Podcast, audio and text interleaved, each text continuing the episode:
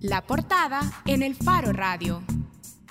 Bueno, con ese súper anuncio, estamos de regreso en el Faro Radio, queremos presentar los antecedentes de esta entrevista de nuestra portada.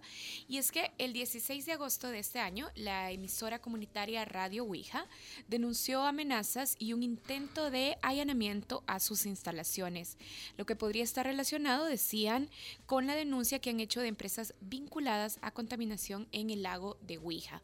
A inicios de octubre también, o sea, la semana pasada, la red de observadores locales ambientales informó, como también ya lo estaba mencionando Nelson hace unos minutos, sobre una gran cantidad de peces muertos en el lago. Y casi de inmediato el Ministerio de Medio Ambiente y Recursos Naturales, el MARN, anunció que iba a iniciar una investigación para determinar las causas de la muerte de estos peces. Hoy están aquí para hablar sobre este caso Carlos Ruiz y Rocío Artiga, ambos periodistas de Radio Ouija. Gracias por acompañarnos ahora. Gracias, buenas tardes, un placer estar acá. Bienvenida Rocío y Carlos. Gracias, igual un placer estar acá y por supuesto eh, compartir ¿verdad? este tema que es muy importante para todos y todas. Y a ellos los acompaña Silvia Figueroa. Silvia Figueroa es representante de la Fundación Ambiental Enrique Figueroa Lemus, una fundación que nació en el 2004 y que trabaja en programas medioambientales y educativos en la zona de Metapan y del bosque nebuloso de Montecristo. Gracias Silvia. Muchísimas gracias por la oportunidad que nos dan de estar aquí y ojalá que esta entrevista sea lo más productiva posible para nuestro medio ambiente.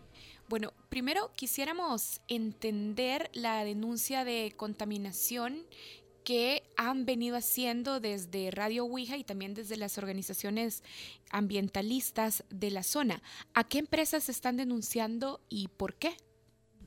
Sí, eh, realmente, eh, bueno, Radio Ouija eh, por su naturaleza, pues eh, tiende a tener esa apertura con las comunidades eh, que están en, el municipio de Metapán y a Radio Ouija, pues llega la alerta de este mm, una empresa de origen de Guatemala que está extrayendo material pétreo sobre la ribera de este río. Río Osto es uno de los ríos más importantes en el municipio de Metapán. que desemboca en el lago de Ouija. Entonces, tomamos ¿De la... ¿Qué río estamos hablando? Río Ostúa. Río Ostúa. Río Ostúa. Entonces, eh, aparte de que el río Ostúa para nosotros como Radio Ouija ya ha sido un punto de agenda por el tema eh, de la minería, en este caso de la mina Cerro Blanco en Asunción Mita, Guatemala, que es uno de los temas también que ha generado mucha polémica en nuestro país. Eh, entonces eh, nos alertan sobre estos casos y específicamente en este caso que también la Fundación Enrique Figueroa ha sido pionera. Entonces iniciamos un proceso de, investigación y conocer un poco eh, cuál era la problemática. Igual cinco años atrás personas de esta comunidad nos llaman y nos dicen que esta empresa desecha aguas negras sobre el río. Igual eh, hicimos un proceso de investigación en el cual eh, no pudimos llegar hasta el punto donde queríamos llegar, eh, ya que esta empresa tiende a, amenazar o, a sacar a la gente. En este caso, nosotros hace cinco años nos sacaron de la, de, la, zona con arma. Entonces, lo más actual en este momento es este punto de la extracción de arena. Carlos, está dando. Solo, solo para que nos quede claro y vayamos construyendo también el caso hacia atrás. Desde 2009, el entonces vicepresidente Salvador Sánchez Serena estaba denunciando contaminación en la zona del Trifinio. En 2012 hizo pública una denuncia por el proyecto minero Cerro Blanco de la empresa Entre Mares de Guatemala SA que opera en el departamento fronterizo de Jutiapa. Estamos hablando entonces de el mismo caso. Efectivamente, estamos hablando justamente del mismo caso. Es una empresa guatemalteca. Eh, es la mina es muy aparte con esta empresa que ahorita se encuentra eh, extrayendo material pétreo. Es otra empresa. Es otra empresa. ¿Cómo se llama esa Eh, empresa? eh, desconozco el nombre porque hemos tratado también de, de investigar un poco más. Eh, solamente sabemos que es una empresa eh, productora de melones eh, y hemos tratado ahí de seguir investigando un poco más del nombre, pero o sea, no hemos tenido como mucho acceso para poder eh, indagar más eh, sobre esta Solo empresa. para que nos quede entonces anotado, estamos hablando de un proyecto que opera en el sector de Cerro Blanco, pero estamos hablando de otra empresa diferente Exacto. que la que había sido denunciado por los casos de extracción minera. Exacto, ese es otro caso eh, muy aparte, que realmente hay un impacto ambiental enorme que no solamente eh, lo puede decir la Fundación, eh, no solamente lo podemos decir nosotros como radio, sino también el Ministerio de Medio Ambiente y Recursos Naturales ha hecho el último informe, ¿verdad? donde nos advierte y nos dice cuáles son las, las consecuencias que tiene esta extracción. Aparte de la extracción, pues hay como también comprobar que el río eh, ya eh, se ha movido de su curso natural. Entonces, eh, realmente son consecuencias enormes que no las podemos ver a lo mejor ahorita, ¿verdad? Como estamos acostumbrados en, nuestro país, que esperamos que el daño esté hecho para poderlo prevenir, pero sí, realmente es un caso bastante alarmante que de no ponerle pues en manos en estos momentos, a un futuro pues va a ser más grave una, vaya, y han podido eh, solicitar ah, eh, denuncias o se han puesto las denuncias ante las, ante las autoridades correspondientes en este caso, es decir, cuál ha sido el, el accionar, evidentemente, de las autoridades salvadoreñas, pero también tenemos entendido que ya hay eh, comunicaciones con las autoridades guatemaltecas para poder coordinar la investigación en este caso. Sí, hemos estado muy pendientes desde el 2014 hemos visto el progreso eh, drástico que ha tenido tanto en erosión, en asolvamiento del río, en todas las intervenciones que se han tenido. Eh, hemos recogido todo el material fotográfico. Eh, hemos estado desde ese tiempo, bueno, las denuncias han sido a todas las organizaciones, a todo el gobierno, al presidente Sánchez Serén, al Ministerio de Medio Ambiente, a la Policía, a la Fiscalía, a CEL, a Relaciones Exteriores, a la Comisión Internacional de Límites y Agua. Eh, o sea... Tienen un listado, Silvia, de organizaciones a ah. las que han acudido. Esas son las que me acuerdo ahorita. ¿Y, ¿Y, qué ha pasado con todas esas denuncias y solicitudes de apoyo y de intervención que han hecho? De muchas de ellas ni siquiera hemos tenido una respuesta de otras eh, hemos estado ahí y dicen, o sea, no han visto lo que tenían que ver. Eh, yo más que todo no he estado trabajando con el Cerro Blanco, he estado trabajando con las otras intervenciones que ha tenido el río. Y el río Ostúa, a pesar de que tal vez la gente no conoce el nombre ni nada, eh, hablábamos anteriormente con, con Rocío y con Carlos de que es, si consideramos que El Salvador es un ser humano, el río Estúa está en, la boca de ese ser humano. Lo que le ocurra al río Estúa y el río y al lago de Huija impactará gravemente el país entero. ¿Y cómo lo impactará? El lago de Huija está amenazado a morir de asfixia, está amenazado a morir por envenenamiento y está amenazado de morir por asolvamiento. Esta mañana la primera noticia que vi decía la tarifa eléctrica aumentará en un 13%.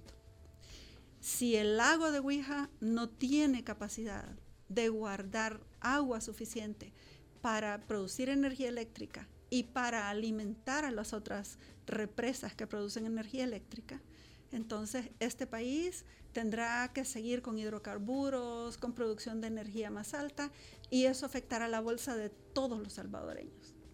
Si el lago de Huija se permite que la, que la mina del Cerro Blanco comience a trabajar y envenena el lago de Huija, que descarga sus aguas en el río Lempa, ese envenenamiento se va al río Lempa y se va a 10.000 kilómetros a impactar la agricultura, la ganadería y a impactar la vida, el agua de San Salvador. Entonces no es algo que se, que se puede ver con, como le dijera, ligereza.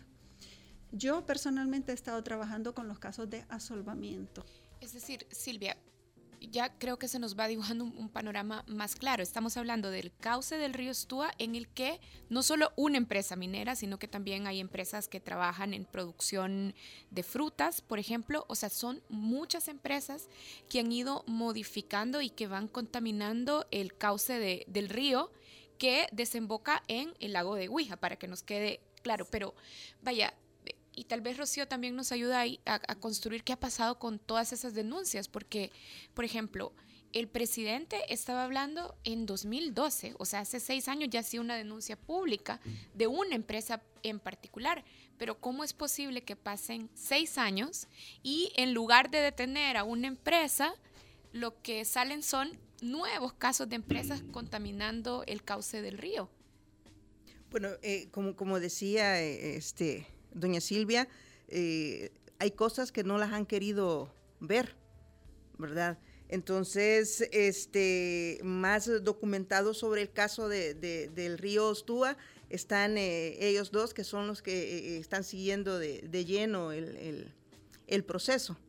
¿Verdad? Yo más que todo de, de, la radio.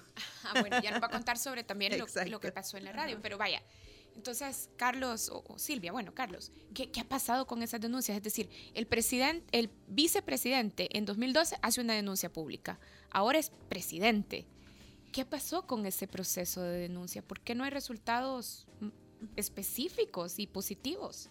Yo creo, eh, y desde mi punto de vista, eh, más bien el plasmar ¿verdad? una denuncia en un documento eh, quizás lo importante es darle el seguimiento y el cumplimiento, porque lo único que se ha hecho es plasmar esta denuncia y hacerlas públicas, ¿verdad? Pero eh, no damos seguimiento a qué es o a qué en qué ha llegado a parar eh, esta denuncia y cuál ha sido el cumplimiento que las instituciones de nuestro país le han dado, porque realmente es impactante, quizás dándole un poco de, de lectura al último informe que el Ministerio de Medio Ambiente ha proporcionado y ha realizado sobre el río Estúa, dice que de continuar las afectaciones de extracción de sedimentos sin ningún tipo de control, el canal será mucho más recto, generando la pérdida adecuada de la sección transversal del cauce fluvial del río Ostúa.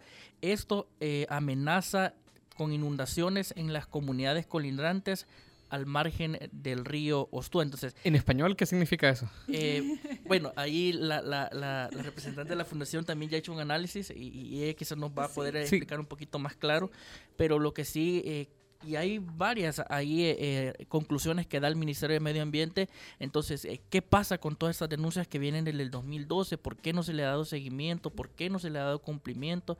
Entonces, la Fundación maneja muy, muy claro todo esto de, de las recomendaciones. Mire, presentamos todas las denuncias y hemos estado atentos a pedirles, a darles seguimiento, porque les he mandado cantidades de correos y todo. Eh, en el 5 de marzo del 2014, yo personalmente acompañé a personas de medio ambiente y fuimos a ver, en ese tiempo no estaba la última extracción de arena que hicieron, que tiene, tenía unos 300 metros de largo, 3 metros de hondo por 10 o 15 metros de ancho, en un lugar específico, con la intención de provocar que el agua del río, al caer en el hoyo que habían hecho, le, le impregna una fuerza mucho mayor. Y por la fuerza centrífuga, centrífuga, cuando agarra una curva, es como un carro que va y agarra una curva bien pegadita y se sale. O sea, desvía el eh, curso del río. Desvía el curso del río. Entonces el, el río comienza a cortar como un cuchillo esa curva y empieza a ponerlo recto. Entonces, al poner recto un río de ese tipo, que está en un plan aluvial, o sea que el sedimento, si usted lo mira, está hecho de arenitas, de todo, usted lo mira y se cae. Entonces la capacidad de arrastre al ponerlo recto es mucho más fuerte arrastra sedimentos de todas las playas de arriba. Ese solamente es un caso. ¿Y, con qué objetivo están desviando? ¿Esto lo hace la empresa? Pues la verdad es que nosotros, yo, una empresa, una el río. Yo me he dedicado a tomar fotografías, a hacer las denuncias, porque nosotros no tenemos una capacidad investigativa grande. pero eso es en territorio salvadoreño. Eso es en territorio salvadoreño. ¿Y con, qué, ¿y con qué objetivo pueden estar, o sea, en si sus investigaciones determinan para qué sirve esto para ellos o para los que lo hacen. Para que cuando el terreno queda del otro lado, el propietario ya no tiene acceso. o sea, el cambio del río eh, no implica que el país, eh, que el límite entre el país cambia, porque hay un, eh, hay un tratado que se hizo en 1938, creo, si no me equivoco, que definió a dónde estaba la frontera. Entonces, pero efectivamente, y en la realidad, como ha pasado ya en otros casos que le voy a explicar más abajo, el río se movió, eh, póngale 100 metros de su lugar, más de 100 metros de su lugar, eh, tomando la medida en Google, que no sé si está correcta, pero viéndolo es una cantidad, lavó eh, dos y media manzanas, que son más o menos unos 18 mil metros cuadrados por tres y medio metros de alto. O sea que eso causó un asolvamiento siendo bien bajo, póngale 40 mil metros cuadrados. Sí, pero ustedes, ustedes no tienen idea de qué empresa o qué grupos están Mire, desviando el río. O sea, nosotros hemos visto maquinaria, pero ir a averiguar, mire quién da las órdenes, Claro, ya no les corresponde a ustedes. Eso no, no, pertenece. ni lo vamos a hacer Vaya, tampoco. pero nos decía, yo misma he acompañado al Ministerio del Medio Ambiente a la zona hace cinco, hace seis años. Sí, He ido a denunciar, he ido con los técnicos. sí. ¿Y qué pasa con el trabajo entonces del Ministerio del Medio Ambiente? Hasta ahora hemos podido conseguir el material. No, de esa visita no me dieron una respuesta. Nunca me dieron una respuesta. Y a, a esa se unió eh, otro, otra intervención humana, estas se llaman intervenciones humanas, que le quitó al río, que trató de poner el río recto. Eso ha causado unos daños y una erosión porque ese río para bajar la velocidad necesita sus curvas. Pero, pero ¿qué le pasa al Ministerio de Medio Ambiente? ¿Qué, qué ha identificado usted? Es decir, ¿faltan recursos para continuar la investigación? Eh, ¿Falta capacidad? Mire, ¿Negligencia? la verdad es que yo lo que veo en los informes que hemos podido obtener ahora es que ni siquiera vieron el problema, quizás. O sea, se pusieron unos espigones, unos muros de piedra para manipular la corriente del río en otro lugar y dicen, ese se hizo para colectar agua.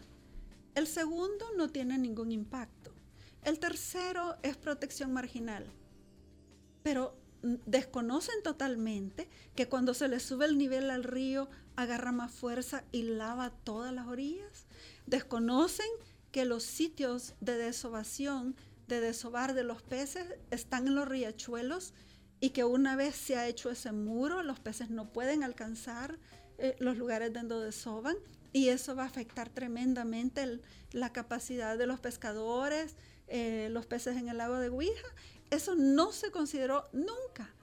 En los de abajo, en los lugares en donde se movió el río, el asolvamiento no se consideró, no se estimó. Y cuando fueron a hacer un informe de algo que había pasado en el 2014, vieron mapas de Google del 2012, cuando no existía el problema. Entonces, ¿cómo vamos a resolver un problema si ni siquiera somos capaces de verlo en su totalidad y de ver el impacto? Y mire, ¿Estos informes de qué fecha son? Los del Ministerio de Medio Ambiente, los más recientes. los más recientes, creo que tú los tienes ahí. Este es, eh, bueno, de este año fue en junio, junio, julio, ¿verdad? Julio. Que llegaron a realizar la, el- la inspección y quizás son es el, el más reciente y es Sí. donde el caso se ha quedado eh, totalmente estancado porque realmente eh, solicitando, porque lo que hemos hecho es solicitar los informes a través de la ley de acceso a la información pública, porque ni siquiera ha habido una respuesta por parte de las instituciones de decirles, mire, el caso va en esta etapa, el caso está, eh, no, entonces eh, incluso hemos hecho eh, algunos correos con, con los representantes del Ministerio de Medio Ambiente y ni siquiera obtenemos una respuesta, entonces hemos logrado obtener toda esta información porque la hemos solicitado a través de la ley e incluso a través de la ley nos han puesto un sinfín de, de obstáculos y nos ha tocado que asesorarnos con otras personas para poder eh, exigírselos. Y, y realmente eh, el- este último informe lo dice prácticamente todo, pues eh, emite sus conclusiones y dice que tienen que ser retirados todos los obstáculos que no son de naturaleza del río. Ahora bien, ¿quién le da cumplimiento? Nos queda ese como ese vacío. ¿Y a cargo de qué unidad de- de- de- eh, del, del Ministerio de Ambiente están esos informes? O sea, ¿quién los elabora? Eh, están, bueno, realmente hasta eso desconocemos. Nos, nos dirigimos eh, por una persona y justamente solo por el código de referencia que tenemos de la De- denuncia. del caso. del caso, entonces, porque ni siquiera nos, nos, nos han atendido a decir, mire, lo vamos a recibir y les vamos a explicar el caso. Y tampoco está claro esto que decía Carlos, quién debería darle seguimiento al cumplimiento de la orden de retirar los obstáculos que modifican el curso del río. Exacto, desde desde el punto de vista eh, investigativo que como radio hemos logrado quizás eh, obtener. Eh, incluso hemos solicitado al, juzgado ambiental de Santa Ana información. Igual nos dicen de que no las pueden proporcionar porque no fue una denuncia, sino que un aviso. Y es bien... un aviso que puso que se hizo en, en, el momento como alertando, ¿verdad?, sobre este caso. Entonces no lo toman como denuncia, sino como un aviso y que no están en obligación de darnos información porque es nada más un aviso. Entonces eh, es bien curioso y, y, lo más relevante de todo esto es que eh, Sila, si no me equivoco, que es, eh, pertenece al Ministerio de Relaciones Exteriores, eh, llega a realizar una, una verificación en el río y llega quizás como cinco o seis meses después de que estaba toda la maquinaria operando en el lugar, obviamente las máquinas no van a estar ahí en temporada de invierno, no van a estar ahí esperando que, llegue. Entonces, esta empresa hasta hace terracería sobre el río, mete máquinas enormes, saca camiones enormes con, con arena día y noche. Entonces eh, llegan estas personas del SILA a verificar la zona y como ya no están las máquinas, le manda ese informe. Ajá, le manda ese informe a la jueza ambiental de Santa Ana y le dice que ahí no hay nada. Entonces lo más grave del caso es que la jueza eh, toma la decisión de archivar el caso. Para, entender, ese informe, eh, o sea, es el Ministerio de Relaciones Exteriores contradiciendo al Ministerio de Ambiente. Exacto. el Ministerio de Medio Ambiente, lo que pasó fue que la juez le pidió un informe a la Comisión Internacional de Límites y Agua. Entonces, eh, y le pidió un informe al Ministerio del Medio Ambiente, pero Medio Ambiente nunca se lo mandó.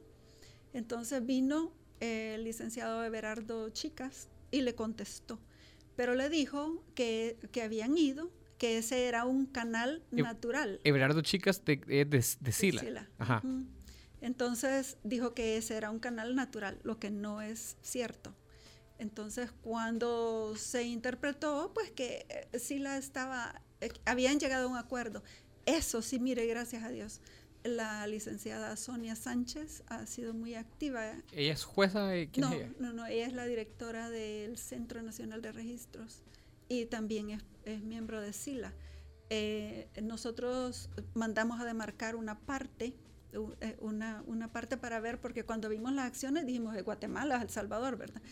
pero indistintivamente de si es Guatemala o El Salvador, es un daño al río que está causando un daño al lago. Y no se debería de hacer. Silvia, ustedes, ustedes tienen un diagnóstico de cuántas comunidades o familias, por lo menos de la frontera, o sea, en, el, en el territorio salvadoreño, están en riesgo grave a partir de estas intervenciones múltiples sobre el curso del río. Mire, la verdad es que eh, hay una comunidad ahí que al principio, ¿cómo se llaman las señoras? Las primeras que denunciaron que tenían problemas de inundaciones.